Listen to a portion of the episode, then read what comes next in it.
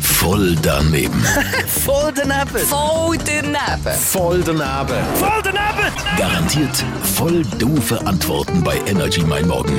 Präsentiert vom Arzmenig. Freizeit und Action pur mit spannenden Übernachtungen. Arzmenig.ch Pilzsaison geht wieder los.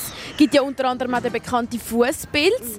Ich kann sehr gerne Pilz, so Champignon und einfach so Pilzöseli. Und Fußpilzsösel schon mal gehabt. Nein, habe ich noch nie gehabt.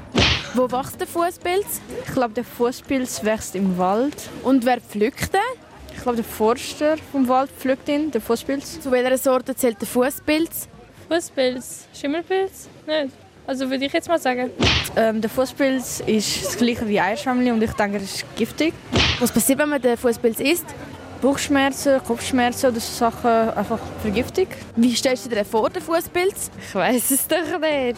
Also was meinst du, kann man den Fußpilz auch essen? Ja, vielleicht schon. Ja. Voll daneben. Voll daneben.